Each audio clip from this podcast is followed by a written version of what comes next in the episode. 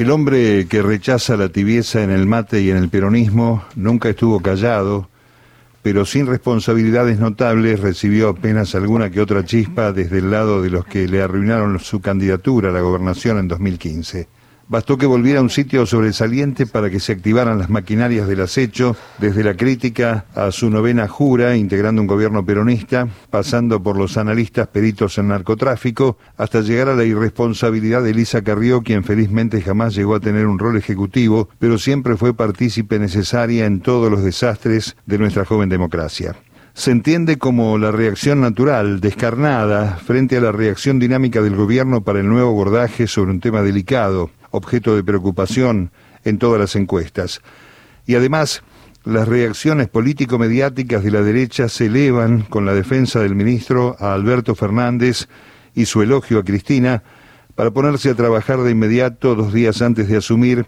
en el terreno áspero que nuevamente le han encomendado. Aníbal es además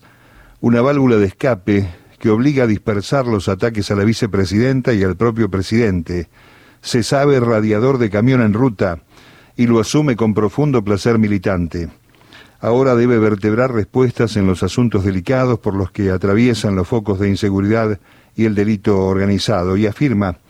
Perón decía que la guerra era lo suficientemente importante como para dejarla en manos de los militares.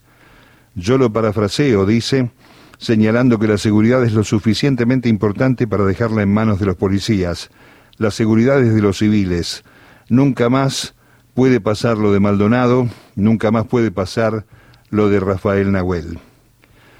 Jimmy Persic, ministro de Educación por convicción o política o profesión de fe, o ambas cosas a la vez, dejó otra señal que entusiasma sobre la idea del rol del Estado en la enseñanza y expuso a los que prejuzgan desde la comodidad de las redes, atacados por el laicismo y otros ingredientes molestos para las conservas tiene en sus manos la responsabilidad de acomodar de a poco los procesos pedagógicos en tiempos de recuperación de la esperanza.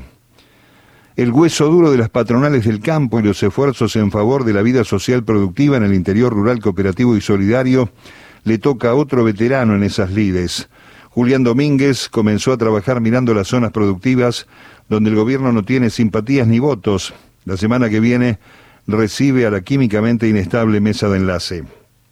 no será una tarea vinculada solamente con el compromiso electoral. Se trata de los recursos para el país y sobre todo la comida para sus habitantes. Este recorrido preliminar por las formas de acción dinámica del segundo tramo de la gestión del Frente de Todos debe incluir siempre al jefe de gabinete, que con experiencia ejecutiva y federal decidió comunicar plenamente, en su primera aparición pública, el resultado del esfuerzo de la mayoría de los argentines, traducido en los anuncios que comenzaron a disipar parte de la angustia enorme, producto del alto precio del encierro, el temor al contagio y la muerte, cosa que ahora no le gusta a la oposición del espasmo. Las políticas de cuidados y la responsabilidad ciudadana comunicadas claramente junto a la ministra de Salud, al fin y al cabo colega del tucumano, permiten el fin del uso obligatorio del barbijo al aire libre, la apertura de fronteras a extranjeros y la vuelta del público en los estadios de fútbol, entre las medidas que comienzan a revertir la crudeza de la pandemia, aunque apelando a la responsabilidad sustentada. El arribo de la primavera, más allá del precio inalcanzable de las flores, asomó promisorio como para advertir la cercanía de lo que podría ser la última etapa de esta pandemia el ministro debutó anunciando que se van a profundizar las flexibilizaciones en un plazo amigable si se mantienen las condiciones sanitarias. Bisotti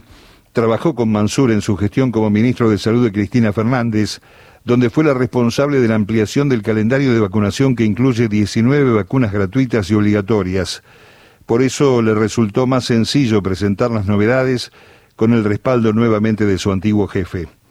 Más allá de los nuevos gestos políticos concretos y otra forma de comunicación, emerge la respuesta institucional al golpe pandémico, precedido por el desastre del macrismo, la crisis previa de la deuda tóxica e irresponsable, como calificó el presidente ante las Naciones Unidas.